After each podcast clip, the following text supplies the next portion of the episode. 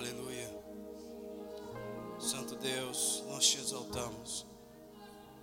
Não só com louvores, não só com canções escritas num telão, mas com todo o nosso coração. Nós rasgamos nossos corações nessa noite.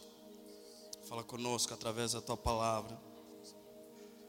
Que o Senhor venha nos transformar, nos restaurar, Senhor. Nos guiar, Pai, assim como a tua palavra sempre faz, sendo lâmpada para os nossos pés. Nós chamamos, nós chamamos, nós chamamos. Em nome de Jesus. Aleluia. Glória a Deus. Amém. Aleluia.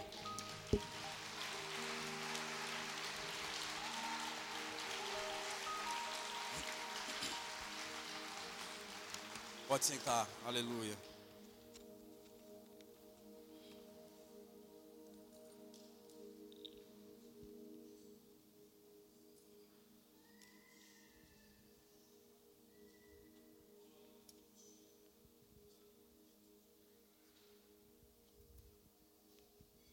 Aleluia. Graça e paz, amém? Amém.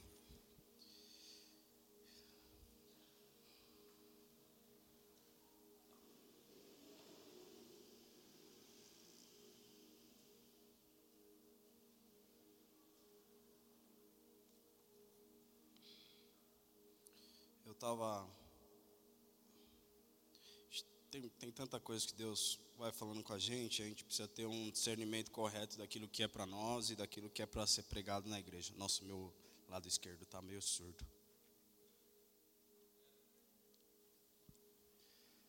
E, e é difícil às vezes você ter esse discernimento. O que é para o Felipe, o que é para pregar para a igreja? Porque não adianta eu pregar uma coisa para a igreja que era para o Felipe, não adianta eu é, trazer para o Felipe alguma coisa que é para a igreja, vai dar uma confusão danada.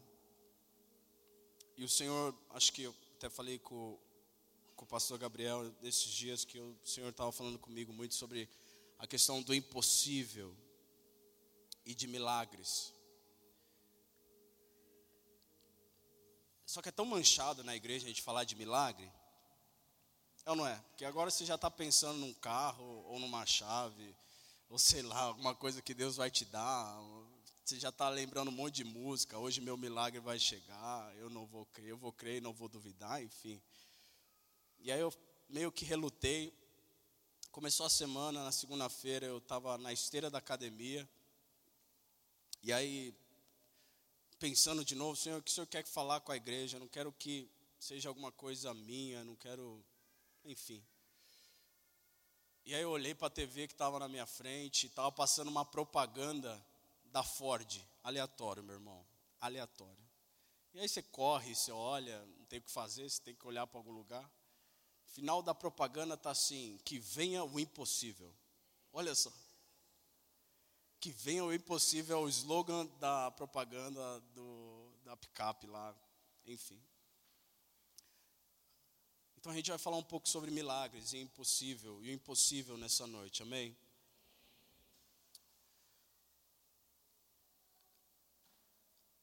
De qualquer coisa, a gente precisa deixar bem claro o que é um milagre. O que é um milagre? Milagre não é aquilo que você vai ganhar amanhã. Não. Milagre é, vai além, vai muito além. E eu achei duas, duas definições muito boas. Eu queria começar por aqui, tá bom?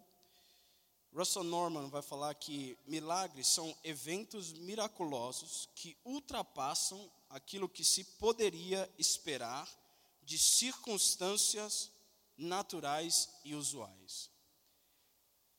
São eventos que ultrapassam aquilo que poderia se esperar de circunstâncias naturais e usuais.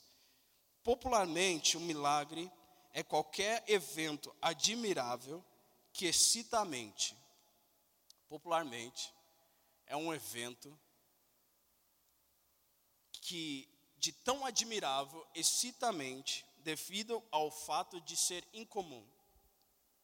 Mas, estritamente falando, é um evento dentro do mundo natural, mas que aparenta estar fora de sua ordem normal, podendo ser explicado somente através de algum poder sobre-humano ou divino. Se você é crente mesmo, você sabe que a gente é mestre nisso desde que a gente nasceu. A gente já escolhido por Deus, a gente já tem um pai que opera essas maravilhas, essas coisas incomuns, sobrenaturais. E quando você aceitou a Jesus, você automaticamente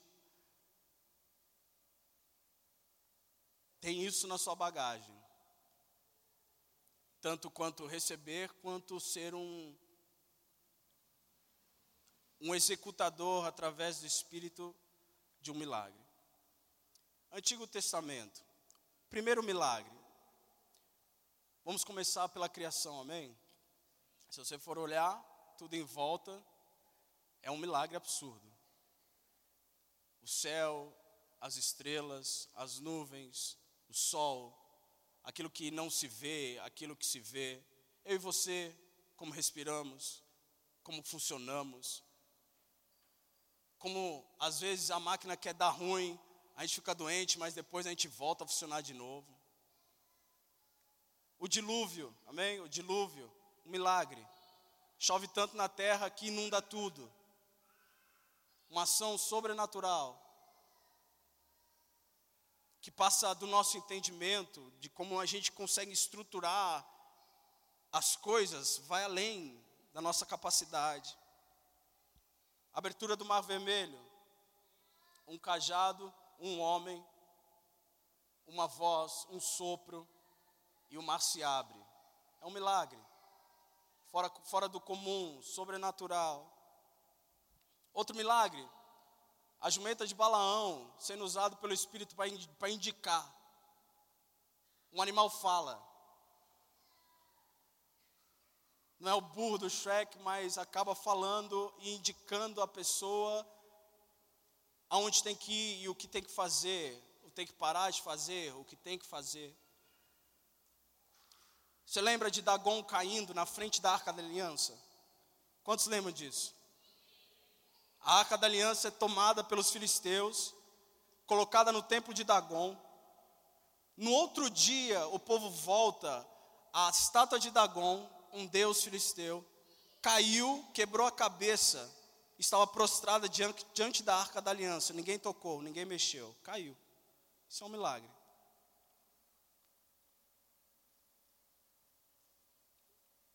Quem lembra do filho da sunamita? Amém? O menino está morto na cama. A Bíblia é clara em dizer em 2 Reis: o menino estava morto na cama. Eliseu vai lá, se coloca em cima do menino, e o menino ressuscita. Ressurreição é o ponto-alvo da minha e da sua crença. Sem ressurreição não haveria evangelho. Amém? Um milagre sobrenatural. Três jovens hebreus se recusando a adorar a estátua, de repente são pegos numa fornalha superaquecida. Entra uma outra pessoa, são quatro, saem de lá sem um fio queimado. Isso é um milagre. Amém? Uma virgem dar à luz. Uma virgem dar à luz. Maria dando à luz ao menino Jesus. Isso é um milagre. Isso não, não acontece sem que tenha uma intervenção sobrenatural. Amém? Multidões sendo alimentadas. Tem alguma coisa? Sim, cinco pães e dois peixes. Então tá bom, vamos, vamos multiplicar. De repente sobram cestos de pães e peixes. Isso é um milagre. Amém, meu irmão? Eu só estou tentando te relembrar que a gente é craque nesse tema. Só que a gente precisa aprender hoje, em nome de Jesus, Deus vai me dar o discernimento para passar tudo que está dentro de mim, para que a gente saia daqui entendendo que o Senhor quer agir de forma sobrenatural no nosso meio, amém? Bando de gente desesperada no barco, um homem dormindo, a tempestade pegando. Esse mesmo homem se levanta, fala para o vento e para a tempestade: cessa e para. Isso é um milagre, isso é uma intervenção divina. Você imagina no templo um véu, de repente o véu é rasgado de cima a baixo. Não dá uma intervenção divina. Três dias depois, removem a pedra, não tem ninguém lá, cadê ele? Ressuscitou e vivo está, porque procuram dentre os mortos aquele que ressuscitou. Aleluia. Quantos lembram de Pedro sendo liberto da prisão? A Bíblia é enfática em dizer que ele estava rodeado de soldados. Naquela noite, um anjo vem, ilumina, as cadeias de Pedro caem, até o portão cai. Pedro vai embora e chega na casa. É tão espantoso, é tão sobrenatural, que a, a, a, as pessoas de lá, eu não lembro o nome dela, Rode, eu acho, eu não lembro. Mas Rode atende, vai, vamos dizer que é Rode, ok? Rode atende, olha e fala: não, não é possível. Ela fecha a porta. Ela vai falar com o povo lá atrás. Pedro está lá. O povo fala: Não é possível, você está vendo um anjo. Volta e olha e fala: Rapaz, ele é mesmo ele. É um milagre. É divino. É uma mão que faz algo que nós não podemos fazer. É o Senhor dando esperança para mim e para você para agir no sobrenatural nos dias de hoje também, meu irmão. Tantos milagres, amém?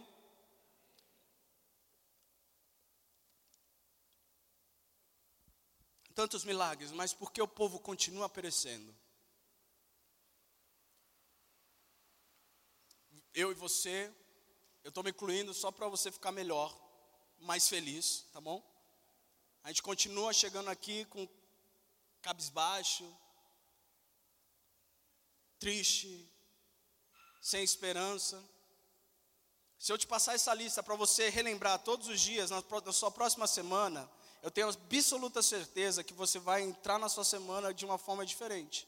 Só com essa lista, fora aquilo que já foi escrito, já aconteceu, tanto na Bíblia quanto fora dela. Quantos aqui já viveram milagres? Meu irmão, eu não estou falando mais uma vez de carro e chave, etc. Isso é bom também, mas a gente está indo para alguma uma, uma coisa mais específica, um nível a mais, além. Quantos aqui já receberam um milagre? É, é isso.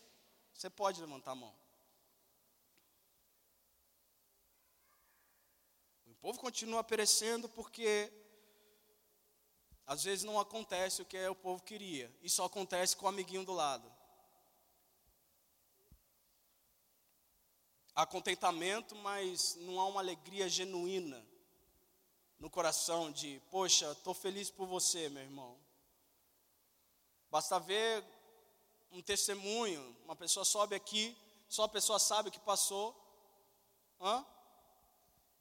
E para nós, não é que é maldade, para a gente é meio que ok. Não é, nunca é como a pessoa, porque é a pessoa que viveu.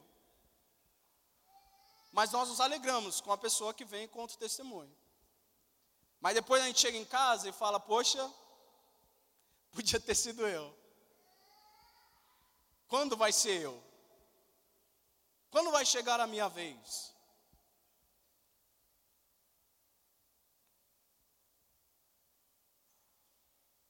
E Deus se revelando toda vez, toda hora, através da criação, testemunhos e milagres escritos e não escritos. E não há nada pior, meu irmão, do que um crente que finge que crê. Não, olha, aqui não tem coisa pior, meu irmão, a gente viver fingindo que a gente acredita nisso aqui que a gente está vivendo. Tem muita gente assim. Se você falar para ele, falar, meu irmão, vai dar tudo certo, ele vai falar, aham, amém mas dentro, lá no fundo, no fundo mesmo, ele não crê, ele não acredita. Por mais que tudo isso aqui tenha sido escrito, toda palavra viva nos provando do poder de Deus, quando chega na sua vez, você custa em acreditar. Então lembre-se: não há nada pior do que um crente que finge que crê. Depois de tudo que foi escrito na Bíblia, nós não deveríamos acordar nem um dia sem acreditar que é possível.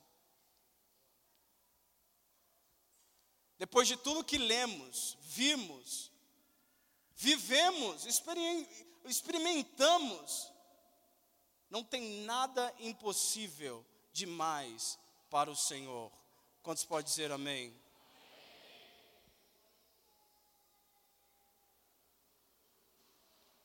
O povo não está perecendo por falta de milagres e demonstração do poder de Deus. O povo está perdendo vida porque a ideia de poder de Deus está totalmente errada. Você não está morrendo por falta de milagre, amém? Você não está triste por falta de milagre, é que você não entendeu o poder de Deus. Mateus vai dizer que Jesus estava com os escribas e os fariseus, e eles começaram a duvidar da ressurreição começaram a colocar à prova a ressurreição. Se você for ver um ateu, o objetivo maior dele é anular esse milagre específico que é a ressurreição, porque acaba o evangelho. E aqui eles estão fazendo a mesma coisa. Mas Jesus responde assim: O erro de vocês está no fato de não conhecerem as Escrituras nem o poder de Deus. E hoje, mais uma vez, a gente chega aqui e eu falo para vocês: o erro nosso está em não conhecer as Escrituras e o poder de Deus. Um homem e uma mulher que conhece as Escrituras sabe que ele é capaz de fazer. Amém? Um homem, uma mulher que conhece as Escrituras sabe que ele é capaz de fazer. Um homem e uma mulher que sabe que conhece o poder de Deus, sabe que Ele fará. Amém? Se você conhece as Escrituras, você sabe que Ele é capaz, Ele pode fazer. E se você conhece o poder de Deus, você sabe que Ele vai fazer. Ele vai fazer. Moisés está lá no deserto, depois de um tempo de ter saído do Egito, está cansado, o povo reclamando de comida, o povo com saudades do Egito, especificamente da comida do Egito. Moisés cheio de fardo, o Senhor, ele separa alguns homens, 70 homens, para ajudar Moisés a levar o fardo. E a respeito da reclamação do povo de Israel sobre a comida, ele vai dizer em Números 11, Números capítulo 11, versículo. Vamos lá, vamos lá, 11.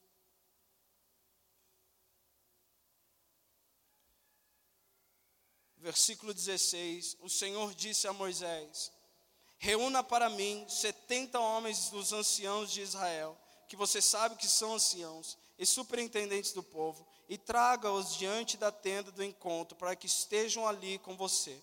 Então descerei e ali falarei com você. Tirarei do espírito que está sobre você e porei sobre eles, e eles ajudarão você a levar a carga do povo, para que você não tenha de levá-la sozinho. Diga ao povo: santifique-se para amanhã, e vocês comerão carne, porque vocês chorarão aos ouvidos do Senhor, dizendo: porque vocês choraram aos ouvidos do Senhor, dizendo: Quem nos dará carne para comer? A vida era melhor no Egito, por isso o Senhor lhes dará carne e vocês poderão comer. Não comerão um dia, nem dois dias, nem cinco dias, nem dez, nem ainda vinte, mas um mês inteiro, até que saia pelo nariz. Olha que, olha que delicado, Senhor, olha o Senhor Deus como Ele é, né? Maravilhoso. Até que fiquem com nojo dela. Então tem que sair pelo nariz e tem que ficar com nojo também, enjoar. Porque vocês rejeitaram o Senhor que está no meio de vocês e choraram diante dele, dizendo: Por que saímos do Egito? Moisés, porém, respondeu: Olha só, Moisés. Moisés, porém, respondeu: Este povo no meio do qual estou é de 600 mil homens em pé. Homens, tirando mulheres, crianças, animais. 600 mil homens em pé. E tu dizes, Senhor, eu lhes darei carne e eles a comerão durante um mês inteiro.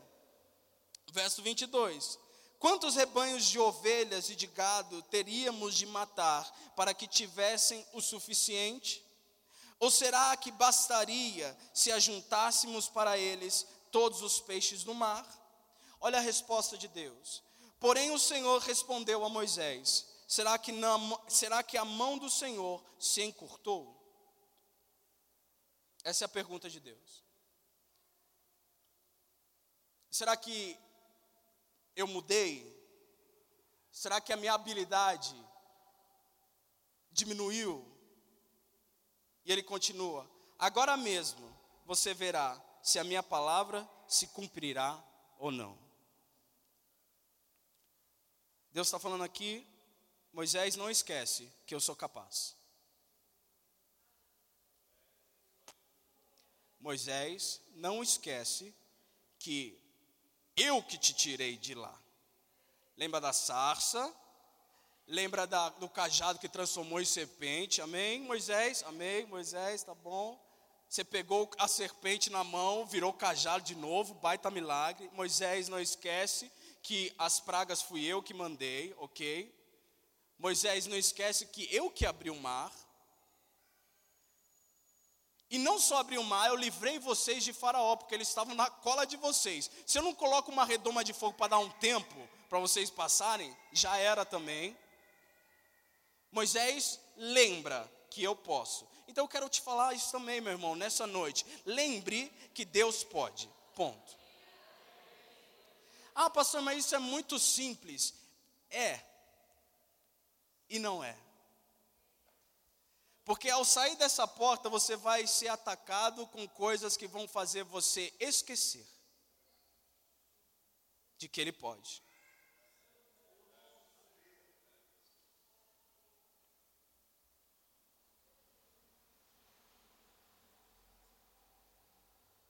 Ainda que as decepções diárias batem na porta, amém, gente? Hã? Todo dia tem uma notícia, não tem? Todo dia tem uma fresquinha, delicinha batendo na minha e na sua porta, para ver como a gente reage. Para ver como o Gustavo vai reagir. Se ele vai ceder, se o André vai abalar. Se a fé vai esmorecer dos dois. Hã? É, sim. Mas alguma coisa que nos capacita a prosseguir, graças a Deus, aleluia. Porém, o Senhor respondeu a Moisés: Será que a mão do Senhor se encurtou?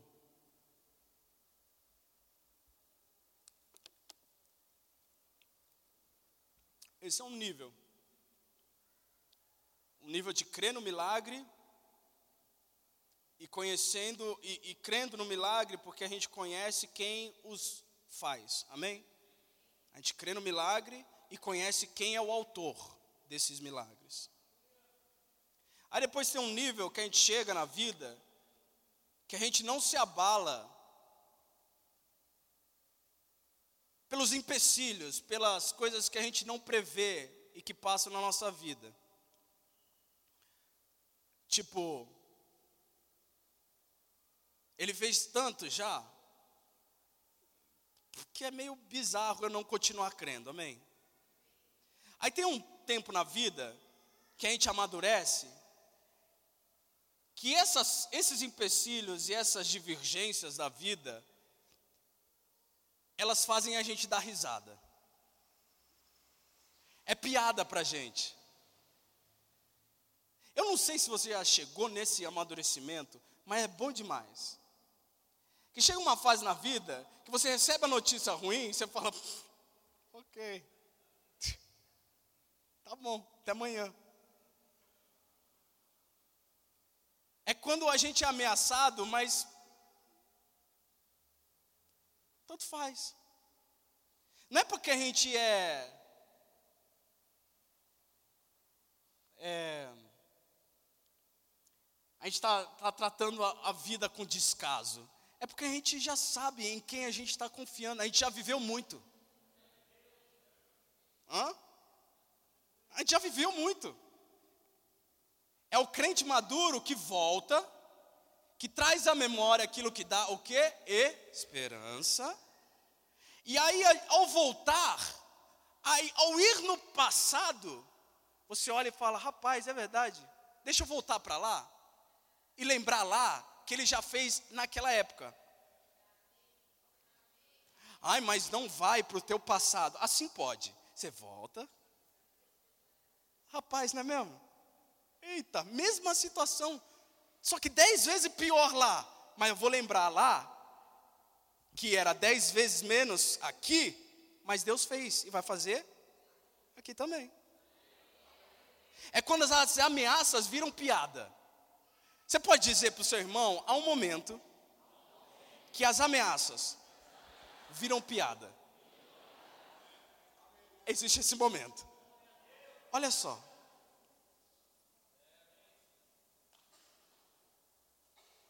Senhor, já cheira mal.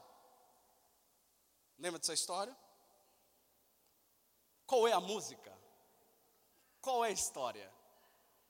Senhor, já cheira mal porque está morto. Quantos dias?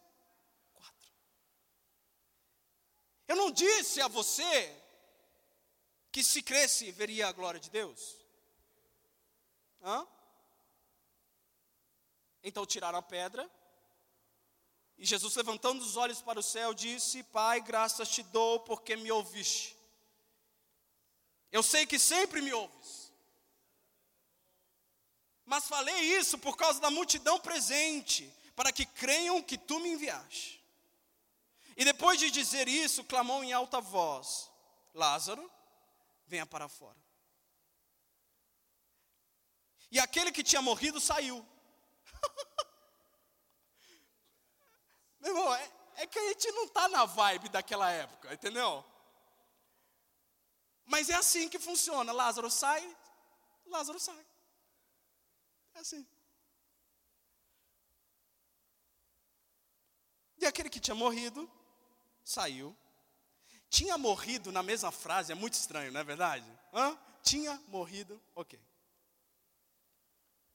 E tem os pés e as mãos amarradas, com ataduras e o rosto envolto num lenço. Então Jesus lhe ordenou: desamarrem-o e deixem que ele vá. Vai.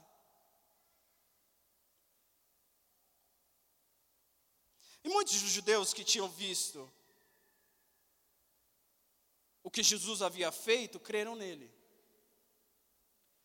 E aí, se você for um pouquinho, alguns versículos, no capítulo 12 vai dizer assim: que seis dias antes da Páscoa, Jesus foi para Betânia. Jesus foi para onde? Betânia.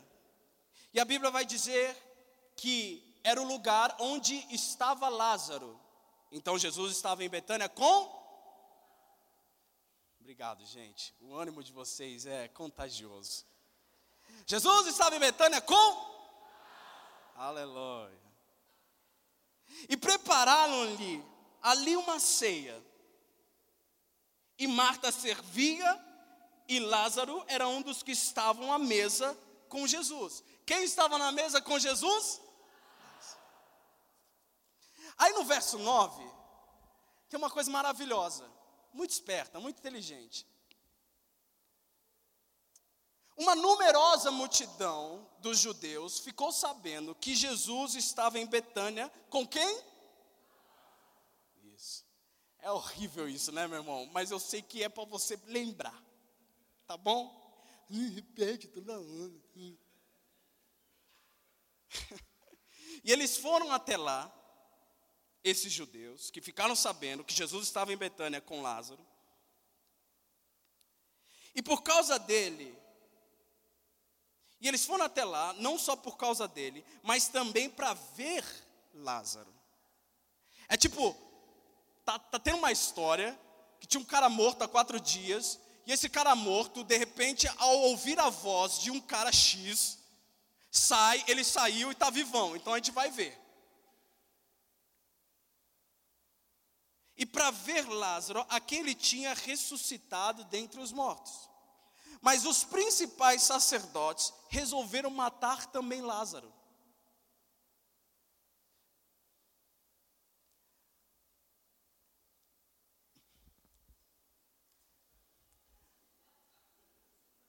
Eles vão matar de novo. Você entende que as ameaças se tornam piada? Como se mata quem já morreu? Como morre de novo um cara que morreu? Então eu ameaço Lázaro. E a ameaça de morte que Lázaro recebe é tipo: tá bom, ele é capaz de fazer de novo, aí você vai ver de novo. Não dá para matar quem morre. O pastor Wagninho fala isso aqui. Não dá para derrubar quem já está prostrado. Então existe um tempo na nossa vida que as ameaças simplesmente viram piada, meu irmão. Eu já passei aqui. E eu lembro que eu passei aqui. Então aqui, se você falar para mim que não vai dar certo, tanto faz.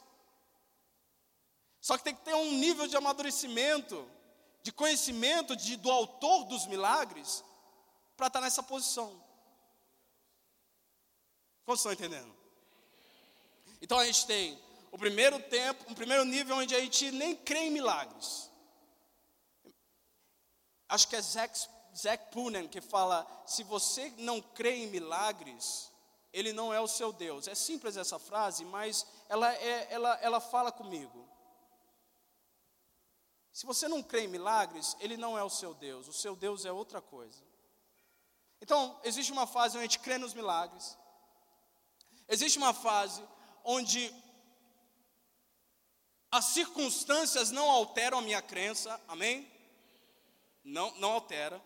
Aí existe um tempo onde as ameaças, a gente começa a dar risada, e aí existe um momento onde o milagre vem.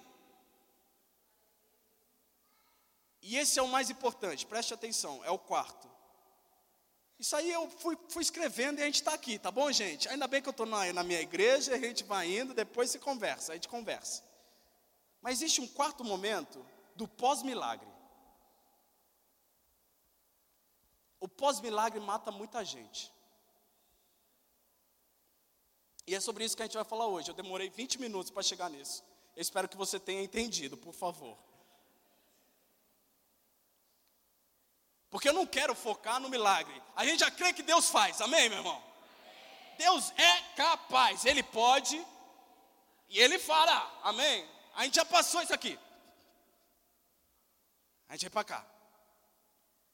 Ah, mas meu dia não, não, não, aconteceu isso, isso, isso. Caiu uma bomba em casa. Ah, não, Deus é fiel. E Ele vai continuar fazendo, vai cumprir a palavra dele. Ele começou a boa obra, Ele vai o quê? Aperfeiçoar ela. Então, a gente sai daqui. Ah, mas você não vai conseguir. Ah, tá bom, acabou. Tira isso aqui. Aonde Deus quer preparar a gente é nesse momento aqui, ó, como igreja. Aqui. Aqui. O Senhor foi enfático em dizer comigo, Felipe, haverá o tempo de eu liberar, liberar o sobrenatural naquela igreja. Amém, meu irmão? A gente recebe, você levanta a sua mão comigo e recebe. Haverá um tempo onde a gente vai provar do sobrenatural de Deus nessa casa. Só que o sobrenatural mata muito mais do que matou na perseguição.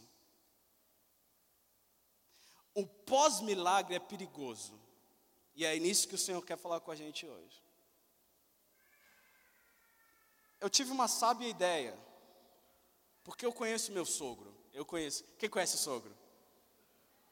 Eu, eu sei. Eu também conheço minha sogra. Minha sogra está aqui, então tomo cuidado.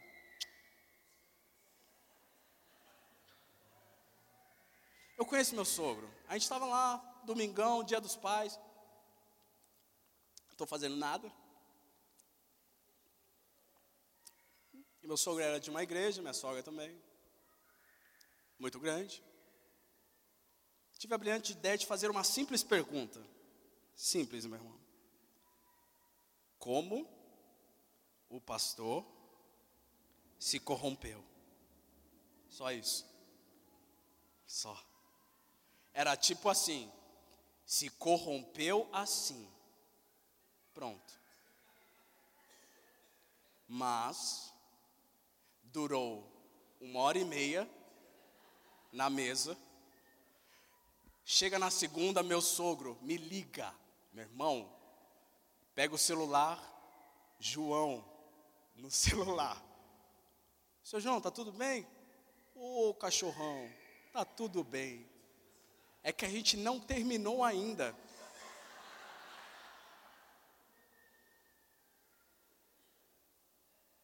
Tá bom. Meu irmão, ele me deu a filha dele. Ele pode fazer o que quiser, amém ou amém? A joia rara. Não terminou. Cachorrão, tem muita coisa que você ainda não ouviu e precisa saber. Eu, claro, seu João. Sabe o modo de colocar no viva voz e você faz tudo o que você tem que fazer? Quantos? Amém? Não sou só eu. Amém, gente? Não é pecado. Não é. Não é. Chefe.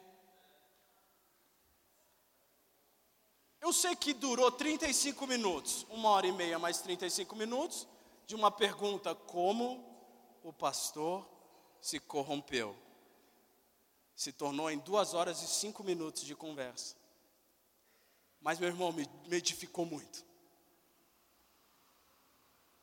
Porque atrás de todo corrupto, ele era íntegro um dia. Atrás de um cara muito bom, aliás, atrás de um cara ruim, ele foi bom um dia. Atrás de um ganancioso, um dia ele não tinha nada e se contentava. Atrás de um mentiroso, sempre tinha, teve uma história de verdade antes. E o meu sogro foi enfático em me contar e me levar nessa história. Aí eu falei para ele, seu João, eu tenho muito medo de chegar num nível onde o Senhor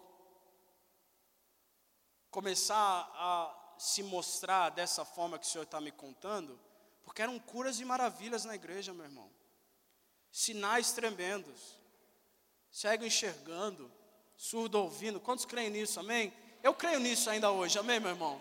A gente costuma conversar, eu e meu primo, que a gente quer ver essa igreja cheia de gente bagunçada mesmo. Mas aquelas coisas bem, bem, bem complicadas. A gente tem várias, mas mais. Glória. Porque nesse momento é que a gente chama a atenção dos outros. Amém? E vamos lá para o texto principal. Abre comigo em Atos capítulo 14.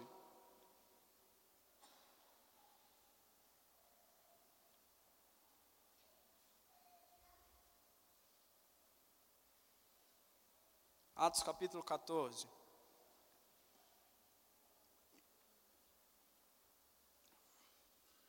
Verso 8 vai dizer: Em Listra costumava estar sentado certo homem, aleijado, paralítico desde o seu nascimento, e que nunca tinha conseguido andar.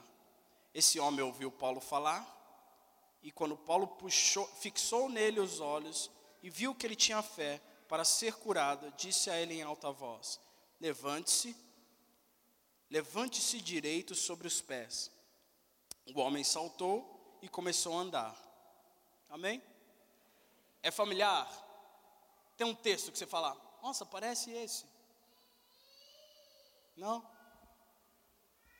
E Pedro e João estavam se dirigindo ao templo para a oração das três horas da tarde estava sendo levado um homem, coxo de nascença, que diariamente era colocado à porta do templo chamada Formosa para pedir esmolas, e aos que entravam, e quando ele viu Pedro e João, que iam entrar no templo, pediu que lhe dessem uma esmola.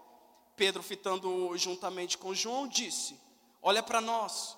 Ele os olhava atentamente, esperando receber alguma coisa. Pedro, porém, disse: Não possuo nem prata nem ouro, mas o que tenho, isso lhe dou. Em nome de Jesus Cristo, o Nazareno, levante-se e anda. E pegando pela mão direita do homem, ajudou-o a se levantar e imediatamente seus pés e tornozelos se firmaram, e dando um salto ficou em pé, começou a andar e entrou com eles no templo, pulando e louvando a Deus. E todo o povo viu, repita comigo: todo o povo viu. Obrigado. É parecido? É parecido. Mas esse texto de Atos 14 vai falar mais. O, o que o narrador está tentando enfatizar é o pós-milagre, e não o milagre em si. Você vê que lá em Atos 3, o foco é no, é no, é no coxo, em Pedro e João, e é tão, é tão marcado na nossa mente como cristão, levanta e anda, que a gente já vai direto para ele. Nesse caso, é similar, mas o pós-milagre é o que realmente conta. Olha só.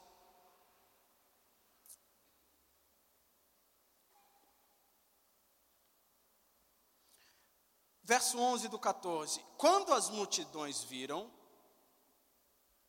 o que Paulo tinha feito, gritaram em língua licaônica: Os deuses em forma de homens desceram até nós.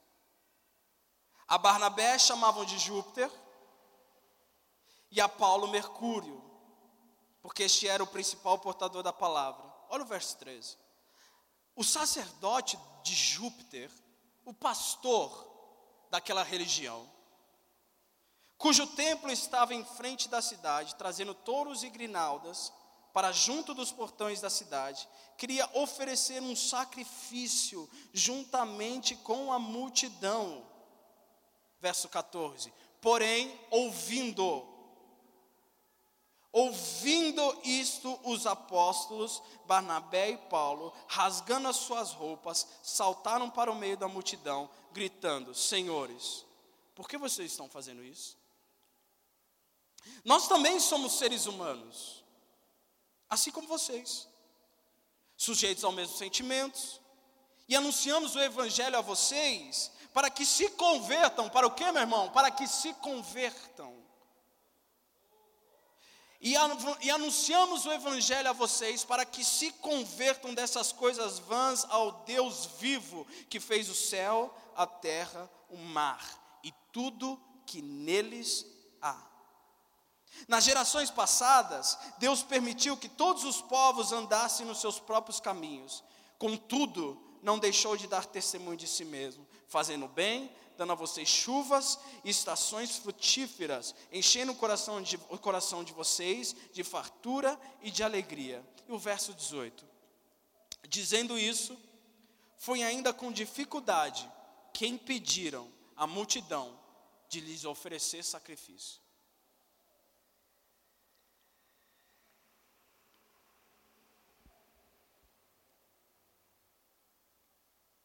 A história começa sem nenhuma sinagoga.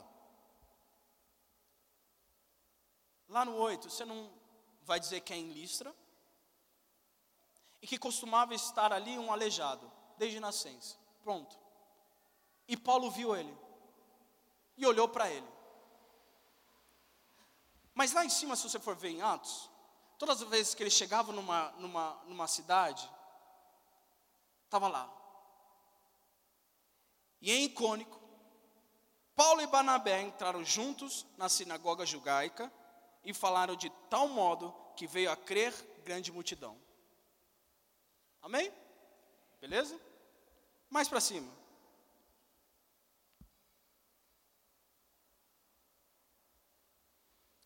E navegando de Pafos, Paulo e seus companheiros viajaram a Perge da Panfilha, e João, porém, deixando-os, voltou para Jerusalém. Mas eles saindo de Perge, chegaram a Antioquia, da Psídia, e no sábado na entraram na sinagoga e sentaram-se.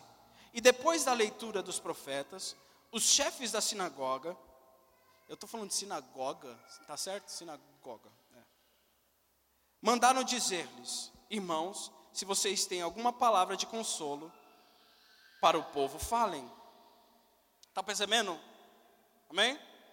Eles chegavam, tinha uma sinagoga, tinha uma igreja. Para o quê? Pregarem. E quando não tem igreja? Em Listra, não tem igreja. O que, que Paulo faz? Eu preciso chamar a atenção do povo. Na igreja eu tenho a atenção deles. Eu entro, subo, começo a ler, ministro, saio, acabou. Quando não tem igreja, eu preciso de alguma forma chamar a atenção do povo. Povo está disperso. Só tem um lá, um aleijado. E o povo vagando, passando por ele. Quantas vezes passaram pelo aleijado só na semana? O povo não querendo ouvir. Ninguém querendo receber a palavra. Não tinha sinagoga, meu irmão. Não tinha um local para que a palavra fosse ministrada. Naquela época era costume de darem oportunidade para os apóstolos que chegavam na cidade. Aqui não tem. Que, que Paulo faz? Eu preciso chamar a atenção do povo. O que, que ele olha? Um aleijado. Qual é o plano? Ele vai levantar. E depois ele levantar, o que acontece? Uau! Eu tenho o quê? A atenção deles. Amém? Nessa época que a gente está agora, não é diferente. Tem familiar seu e meu que não querem nem, ter, nem, tá, nem entrar aqui. Amém? Amém, gente? Tem familiar meu e seu que não quer nem entrar aqui. Filhos, filhas, pais, mães, não querem nem pisar aqui. Então, automaticamente, o que acontece? Isso aqui, eles não têm. O que, que é isso aqui? Uma pregação. Agora, está passando um monte de ciclista ali, amém? E eles vêm, olham isso aqui todo santo dia. Sabe como eu sei? Porque eu conheço alguns. Fui fazer uma aula esses dias. O rapaz olhou para mim e falou: O que, que você faz da vida? Meu irmão, eu tenho vergonha danada de falar que eu sou pastor, porque eles vão achar que eu sou vagabundo, mas tudo bem. Mas aí no fundo eu respirei e falei: Ah, meu Deus, Deus me colocou nisso, é boa, vamos, vai, eu sou pastor. Ele olhou, nossa, 22 anos já pastor? Eu falei, calma, garoto, muito obrigado pelos seus 22 anos. Mas na verdade eu tenho 32, sei que são muito bem vividos, mas eu sim sou pastor. Cê, cê, ah, eu conheço um cara que fez o seminário Servo de Cristo. Ah, eu fui lá também, que legal, tal. Passei um tempo lá. Ah, que legal. Que igreja que você é? Ah, da Arena Transformada. Eu sei. Eu sabe? Sei. Lá na Via Parque, aquela gigantona, tem várias luzes. Falei, é lá. Aí eu falei, por que, que você não. Posso fazer uma pergunta? Por que, que você nunca entrou? Não sei.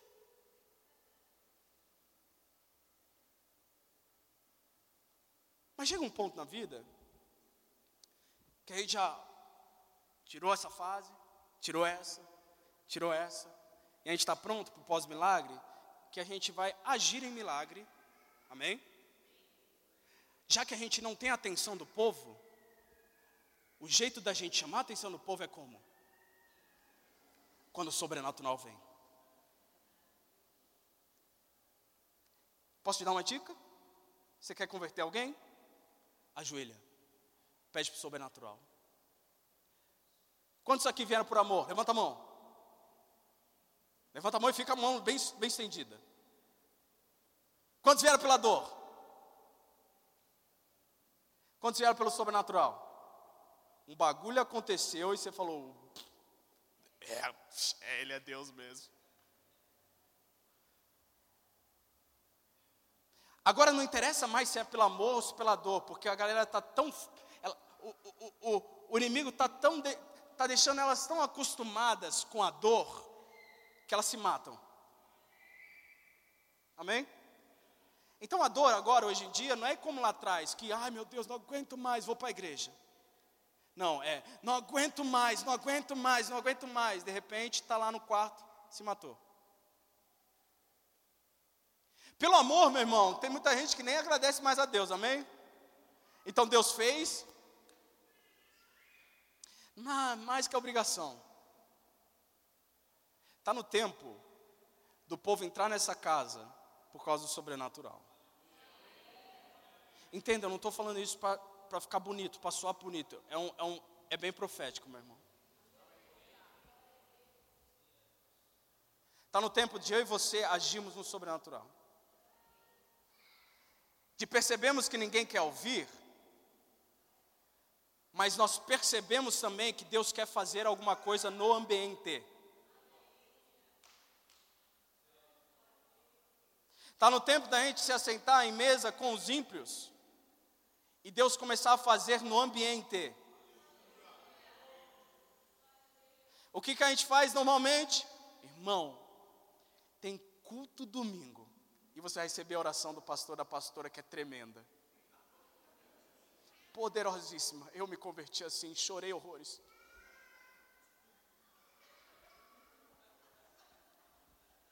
É ou não é? Que igreja você vai? Vou na arena, transformados. Nossa, que nome novo. É. Vou lá um dia. Passou um ano, morreu. Não foi. Não teve. Só que você sentou com ele 70 vezes nesse um ano. E não teve nenhum momento que o Espírito falou com você, deixa eu agir no sobrenatural agora.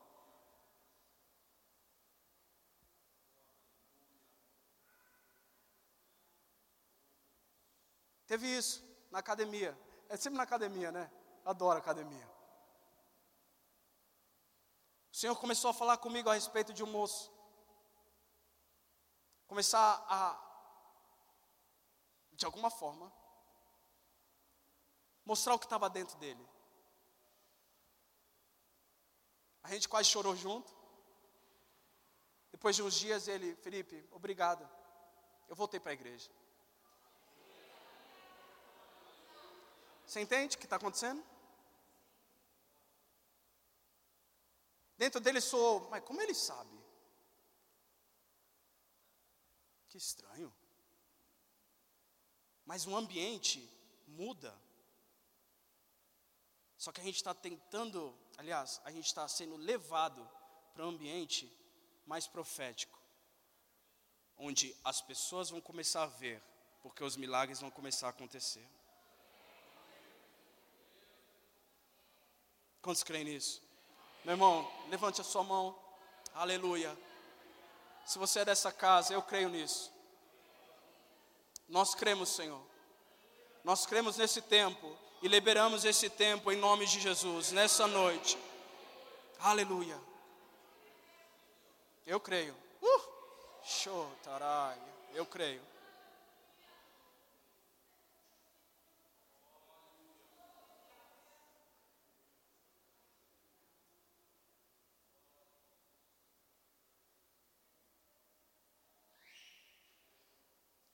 Como que ele veio? Como som impetuoso. O milagre? Um milagre. Foi fora do comum. Estavam lá, mas foi fora do comum. Pegou eles. E começaram a falar em outras línguas, os 120 que estavam lá. Vai começar a ver esse momento pessoas que estão com um descaso total com aquilo que a gente está fazendo exatamente agora, que é a palavra. Mas eu quero te preparar para um momento onde o vento vai bater aqui nessa casa e as conversões vão começar a acontecer. Meu irmão, hoje é só uma preparação, é só para você lembrar de que Deus vai fazer. Quando bater, você vai falar: "Ei, rapaz, ele está avisando".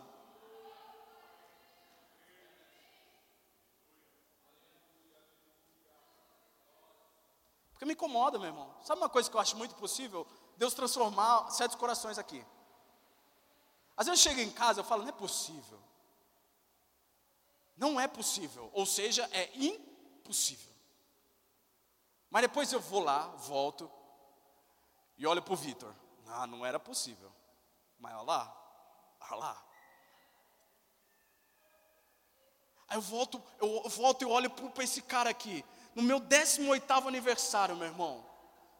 18 aniversário, eu falei, ah, vou chamar o Gabriel. Foi ou não foi, mãe? Vou chamar o Gabriel. Ela falou, que Gabriel? O da tia Gi.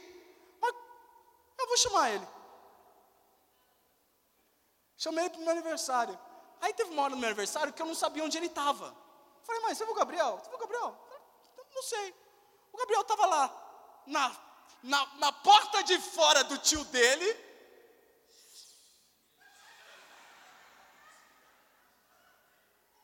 Falei, ele fuma. Tava tudo muito novo, sabe? Aquela coisa que eu, que eu tava tentando, sabe? Ver se eu me aproximava e etc. Aí a gente começou a se aproximar, aí ele falou: Ah, vou levar minha namorada, uma japonesinha, meu irmão, nada a ver. Nada a ver, nada a ver. Assim, você olhava para ela e falava, né? Né? Foi ou não foi? Estou mentindo? Eu falei, vamos, vamos junto, mano. O cara começou a vir. Impossível lá no começo. Aí você viu hoje? Nem parece que ele era aquele jeito, amém amém? Ah, glória a Deus, glória a Deus. Tá, glória. Assim eu e você, meu irmão. Olha só o que Deus fez. Olha o que Deus fez, que buraco que a gente estava. Que buraco profundo. Teve uma aqui, meu irmão. Vocês têm tempo? Amém, amém. Mas depois a gente não faz louvor, não. A gente deixa para lá, tá bom? Amém? Teve uma aqui que eu recebo uma ligação. Ô pastor, tudo bom? Tudo bom. É que tem duas ovelhas do Senhor que estavam lá numa festa esses dias. E elas, o pessoal falou que é do LPE. Poxa vida, que bom. Show. Quem é? É fulano e fulana. Ah, que ótimo. Excelente. Sempre chega o domingo, amém, meu irmão? Aquele domingo. Hein, quem já teve domingo, você fala, ai, nem vou, porque já sei que vai dar ruim. Pastor vai ver eu. Eu vi. Lá de trás. Graça e paz. E é melhor quando elas não sabem que a gente sabe. Hein? É, é maravilhoso. Tudo bom? Tudo. É, eu estava lá numa balada, uma festa do pastor, da casa de um pastor. O filho do pastor fez uma, uma festa na casa, chamou todo mundo e estava uma bagunça. Olha, olha que bagunça, gente. Estava lá, eu sei. Eu sei. Não vai mais não? Tá bom. Sabe quem é ela? Ela é a ministra do louvor. É a vitória. É a vitória, gente. Perdidona. Agora casada com a Sofia daqui dez dias e cantando glória, glória, glória e deixando a gente, sabe? Pum!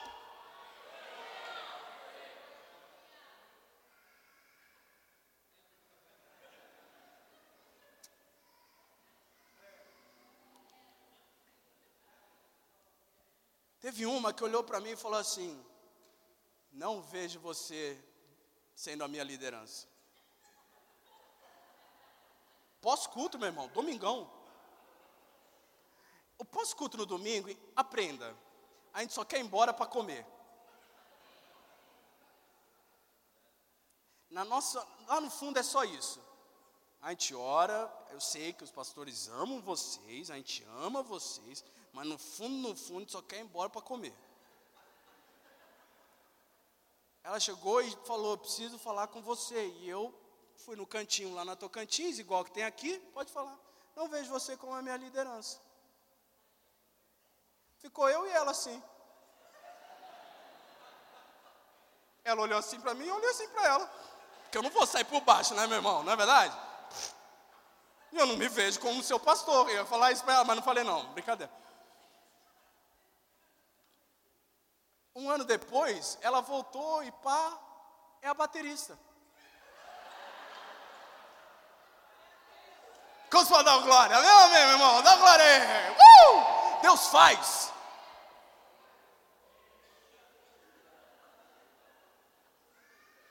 Vejo você me liberando.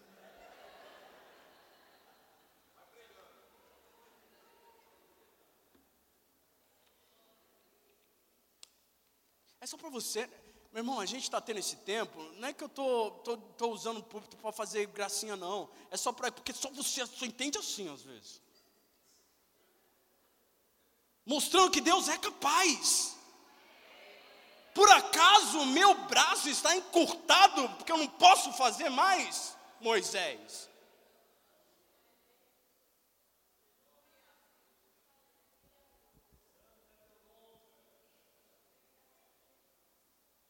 Ele perdeu o jeito? Sério, gente. Ele, ele desaprendeu.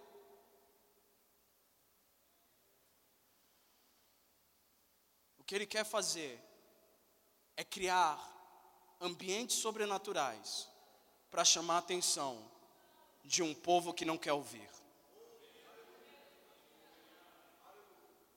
Nunca antes tivemos um povo tão surdo e cego.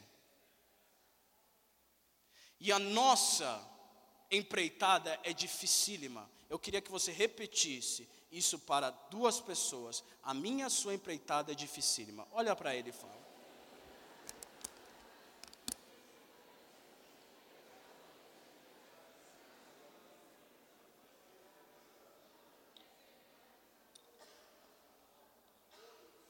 Sabe por quê, meu irmão? A gente está na nata de mamão. A gente está na terra de mamão. Conversando com o pastor esses dias, a gente chegou numa conclusão que se a gente estivesse em outro lugar, estaria cheio. Faz a reflexão. Vai para Osasco, Carapicuíba, Jandira, Barueri, Tapevi, São Paulo o, mo o movimento seria diferente. Mas Deus nos colocou aonde? Aqui. E no meio de tanta indiferença, no meio de tanta grana que cega, no meio de tanto falatório em vão e tanta prostituição, só uma coisa vai resolver: a palavra de Deus e o sobrenatural. São duas que se tornam uma. A palavra de Deus já tem transformado os corações e nós temos visto Deus fazer milagres nessa casa, amém? amém? Mas a ideia agora é quando não tem sinagoga, quando tiver fechada a sinagoga, os templos, se movimentarem no, no sobrenatural. Eu e você. Pô, pastor, mas eu sou tímido. Timidez resolve. Só pastor era tímida. Se a gente, ir para o passado, a pastor era tímida. Aí pega o microfone, ti, hein? Quantos viram já tirar o sapato? Ela abaixa assim, ó. De repente vira assim, ó. Hã? Ela dá aquela descida e volta.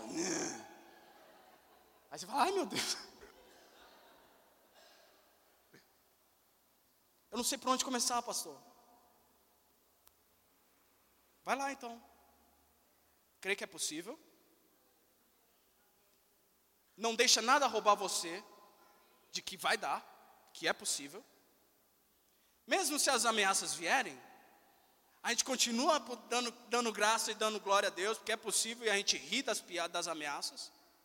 E a gente chega no momento onde a gente crê tanto que acontece. Paulo olhou para ele e falou assim: levanta e anda. Só que aí na sua Bíblia, olha aí, está com ponto de exclamação.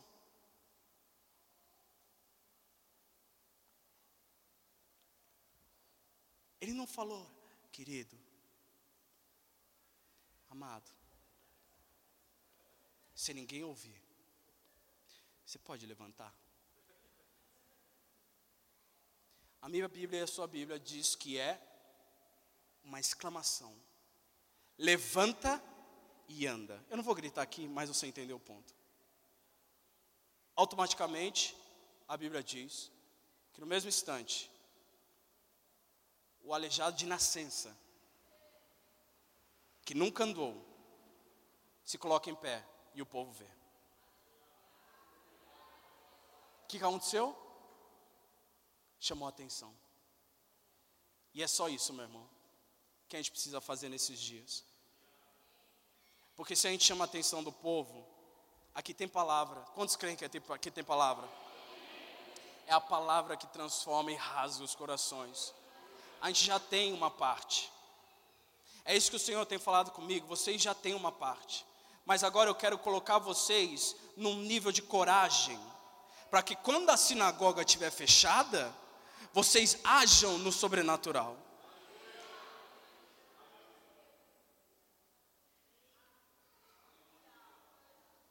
Eu creio nisso.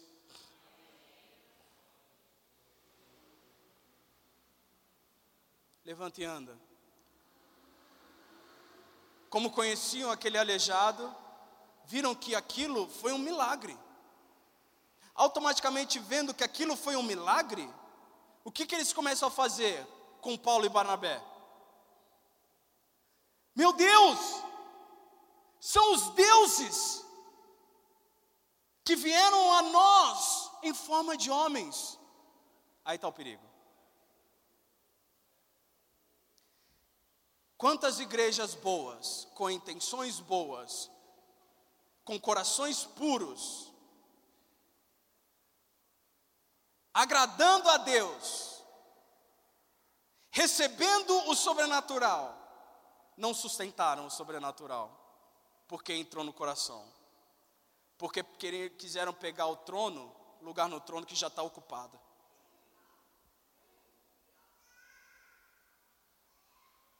A gente é pequenininho, gente. Porque Deus vai fazer. Hum, A gente é pequeno. Só que Deus está indo lá no futuro, nos alertando no hoje. Para que eu e você, quando começarem a olhar para a gente depois do milagre, falar assim: nossa, a pastora Lucélia, ela é uma mulher de Deus mesmo, ela me curou. Ela me curou. Rapaz, pastor Vagninho, profeta mesmo. Ele falou, Deus fez. Ele falou. O perigo não está, meu irmão, em um milagre chegar. Eu vou repetir. O perigo está quando o milagre chegou. É aí que os verdadeiros se manifestam. E eu queria lançar essa palavra sobre os pastores dessa casa nessa noite. Porque tudo começa na liderança, meu irmão. Ah, Deus. O zelo, eu declaro o zelo, a ciência de que nada vem de nós.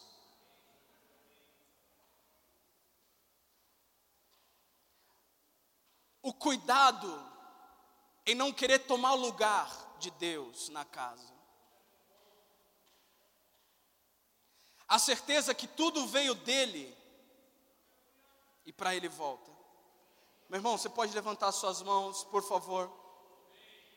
Vamos orar sobre isso agora, alguns segundos, por favor, nas suas palavras, nas suas palavras. Senhor, proteja o coração da liderança dessa casa, em nome de Jesus. Vamos lá. Senhor, guarda os corações da liderança dessa casa. Dan, Dan. Vamos lá, por favor, meu irmão. Eu sei que você crê nisso. Guarda os corações da liderança dessa casa. dos pastores até aos pastores auxiliares, aos líderes de departamento, aos líderes, Senhor, de cada setor dessa casa. Nós te pedimos nessa noite, guarda os nossos corações. Nós não queremos nos corromper com aquilo que há de acontecer no nosso meio. Não somos homens e nem mulheres que pegam a tua glória. Uh! Não ousamos sentar no trono que já está ocupado.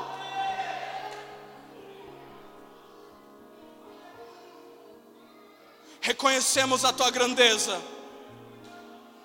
reconhecemos o teu senhorio. Não queremos começar bem e terminar mal. Como Paulo, nós profetizamos nesta casa, combatemos o bom combate, guardamos a fé e nós estamos indo para um local que nos foi dado por herança.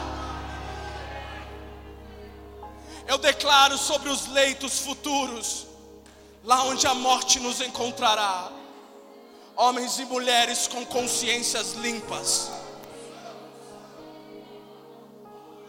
Homens e mulheres sem medo do que aconteceu no passado, porque não negociaram a fé.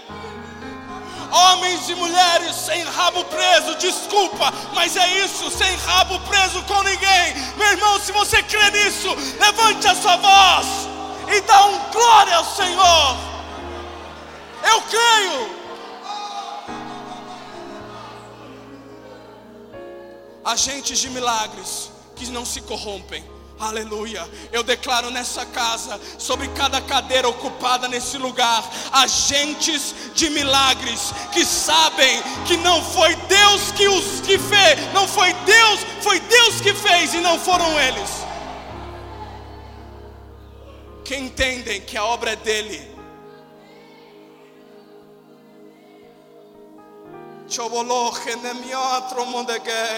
É por meio de Cristo que temos tal confiança em Deus, não que por nós mesmos sejamos capazes de pensar alguma coisa como se partisse de nós, pelo contrário, a nossa capacidade vem de Deus, o qual nos capacitou para sermos ministros de uma nova aliança, não da letra, mas do Espírito, porque a letra mata, mas o Espírito Espírito vivifica.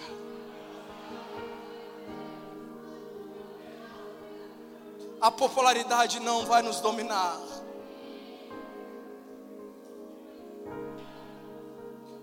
A popularidade não vai nos dominar. A fama não vai nos dominar. Nós seremos simples nós seremos simples.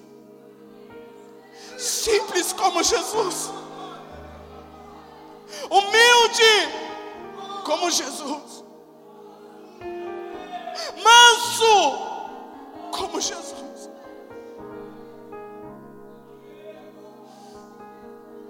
Seremos uma igreja que será chamada de uma igreja que perdoa, sabe perdoar uma igreja que não é presa com o passado, porque o passado já não importa mais, porque eis que todas as coisas se fizeram novas. Uma igreja sem rancor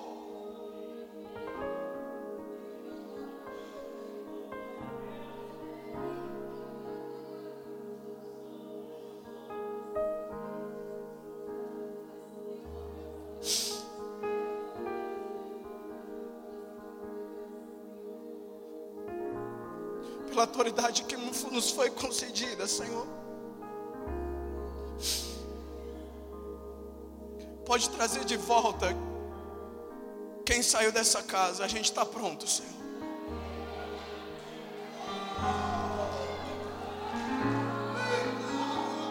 Pode trazer de volta quem saiu daqui.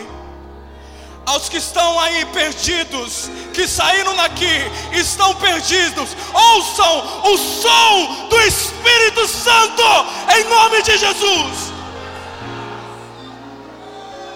Vai nas casas agora, vai nos quartos agora, libera o teu sopro de vida agora, traz reconciliação nessa casa. Nós estamos prontos. Volta, Tchê, Polô, Treva Canaia, você. Pode voltar. Nós lançamos essa palavra nos quatro cantos agora. Pode voltar pode voltar, pode voltar, pode voltar, pode voltar, porque essa casa não é nossa, essa casa é do Senhor Deus.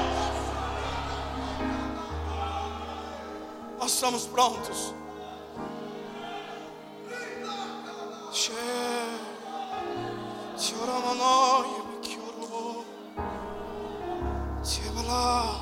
Cholomio trovote minha sola.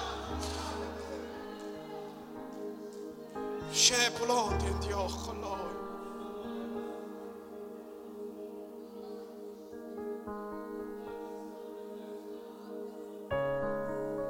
Esse homem ouviu falar. Quando Paulo fixou nele os olhos, viu que ele tinha fé para ser curado. Viu que ele tinha fé viu que ele tinha disposição para crer no impossível. Meu irmão, eu quero chamar você rapidamente. Você que não crê mais no impossível. Aliás, você que entrou nessa casa não acreditando mais que Deus pode fazer alguma coisa em certa área específica da sua vida. Venha correndo em nome de Jesus. Em nome de Jesus, vamos lá. Deus está falando com você. O Espírito de Deus está passeando nesse local. Eu não creio mais. Eu fui decepcionado. Eu não acredito mais que Deus pode. Eu não sei mais por onde começar. Venha rápido. E viu que havia fé. E viu que havia fé.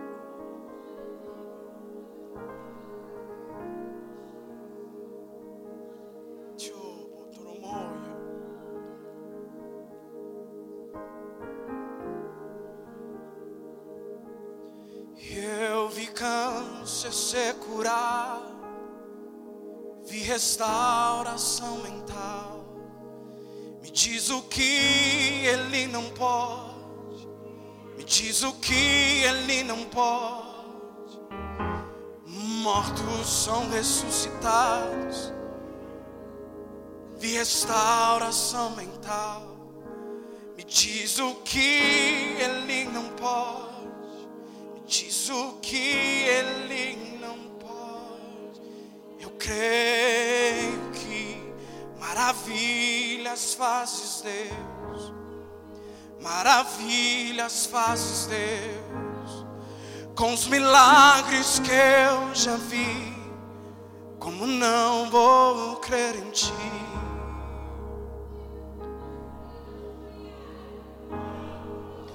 Como não vou crer em ti?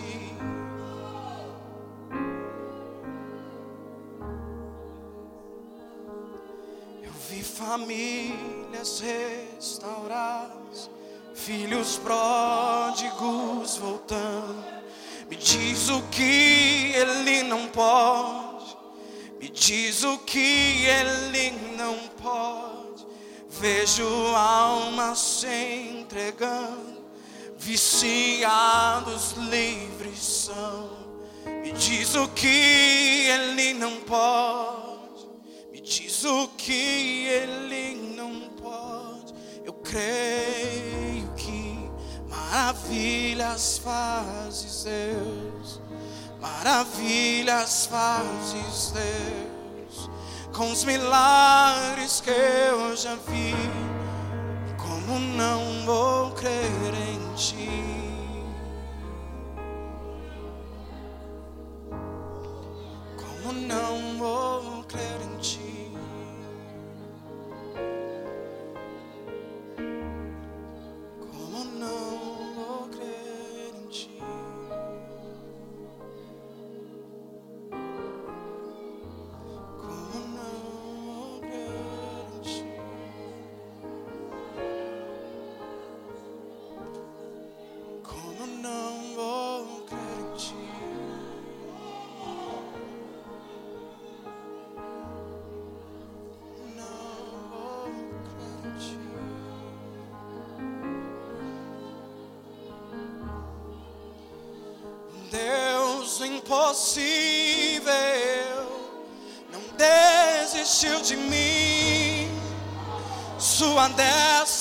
sustenta e me faz prevalecer.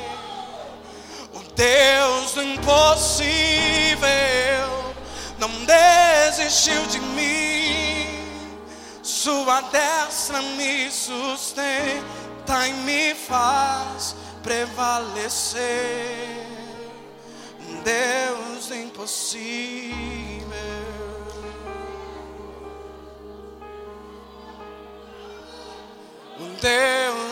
Impossível.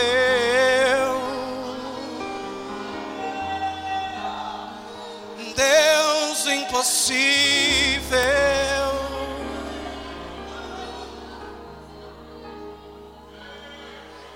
Deus de aliança, Deus de promessas, Deus que não é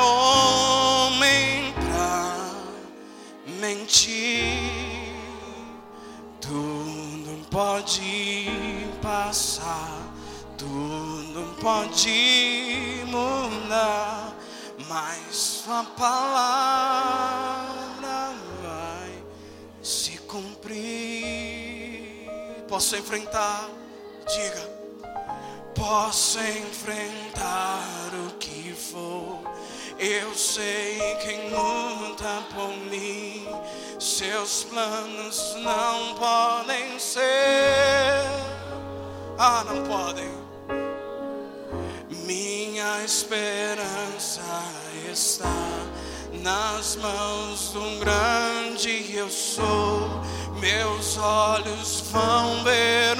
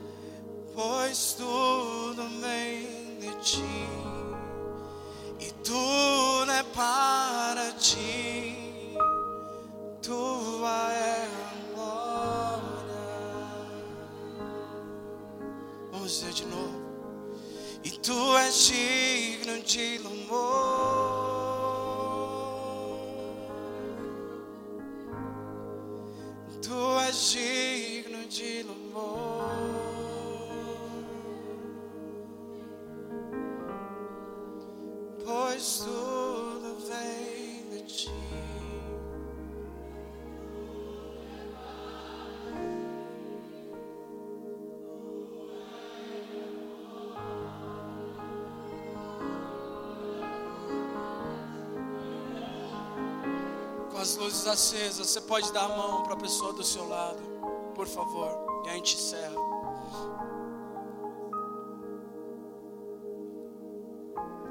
Sempre é um símbolo de união.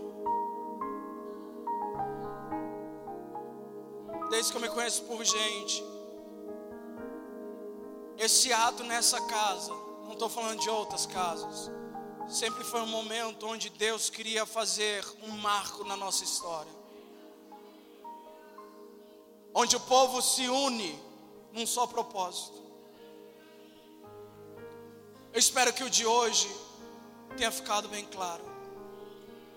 O Senhor Deus quer agir sobrenaturalmente nessa casa. Os nossos filhos e as nossas filhas verão o fruto dessa sua decisão e da minha decisão nessa noite. Aqueles que estão sendo gerados lá no céu ainda, nem no ventre ainda chegaram, serão frutos dessa minha e da sua decisão.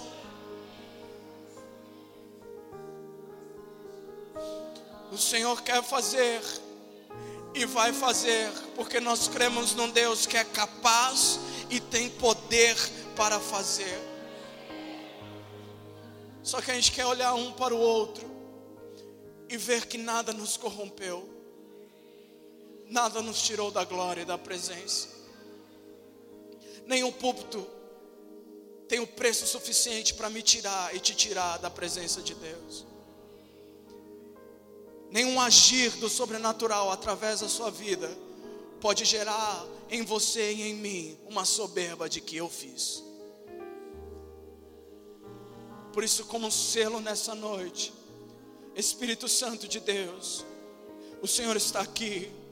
Olha para nós, nós nos comprometemos a não só crer no milagre, não só não deixar as coisas nos afetarem, não só, Senhor, dar risada das ameaças, não só ver o milagre, mas nós nos comprometemos a ser, Senhor, homens e mulheres fiéis depois que o milagre aconteceu, em nome de Jesus. Nós estamos aqui porque o Senhor é o nosso Deus e é isso que vai permanecer na minha vida e na vida dos meus irmãos, em nome de Jesus. Tua é a honra, tua é a glória, não só hoje, mas pelos séculos dos séculos, e nós todos concordamos nessa noite dizendo amém, amém, amém. Deus te abençoe, meu irmão. Dê uma salva de palmas ao Senhor.